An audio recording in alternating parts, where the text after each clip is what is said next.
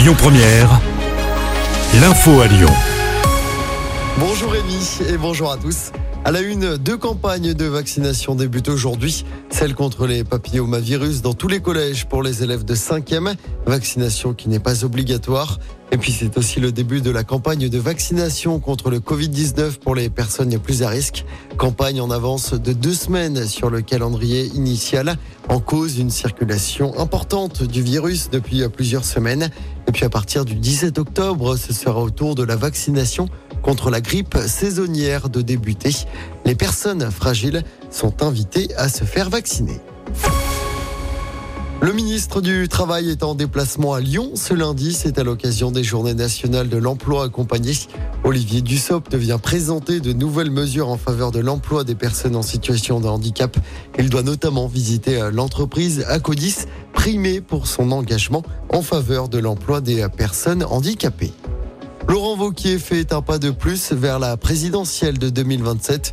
Devant les jeunes républicains réunis en campus à Valence dans la Drôme ce week-end, le président de notre région a promis de conduire la droite vers, je cite, un grand succès collectif à la prochaine présidentielle.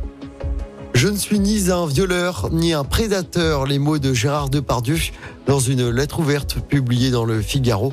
Le comédien se défend et dénonce un lynchage alors qu'il est mis en examen depuis 2020 pour des soupçons de viol et d'agression sexuelle.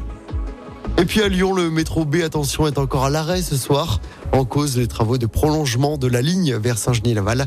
Le métro sera à l'arrêt dès 21h15. Ce sera la même chose demain soir. Pour rappel, la mise en service du prolongement du métro B aura lieu le vendredi 20 octobre. On passe au sport du basket. L'Asvel n'est plus invaincu cette saison. Le club Villeurbanais a concédé sa première défaite de la saison hier soir. Défaite 87 à 79 contre Monaco à l'Astrobal. En football, bonne nouvelle, l'OL féminin a remporté le choc face au PSG hier soir en championnat. Victoire 1-0 des Fenotes.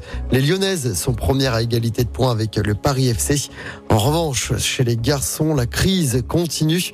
L'OL est bon dernier du classement de Ligue 1 après sa défaite 2-0 hier après-midi sur la pelouse de Reims. Cinquième défaite en sept matchs. Les Lyonnais qui joueront dimanche après-midi face à Lorient au Groupama Stadium.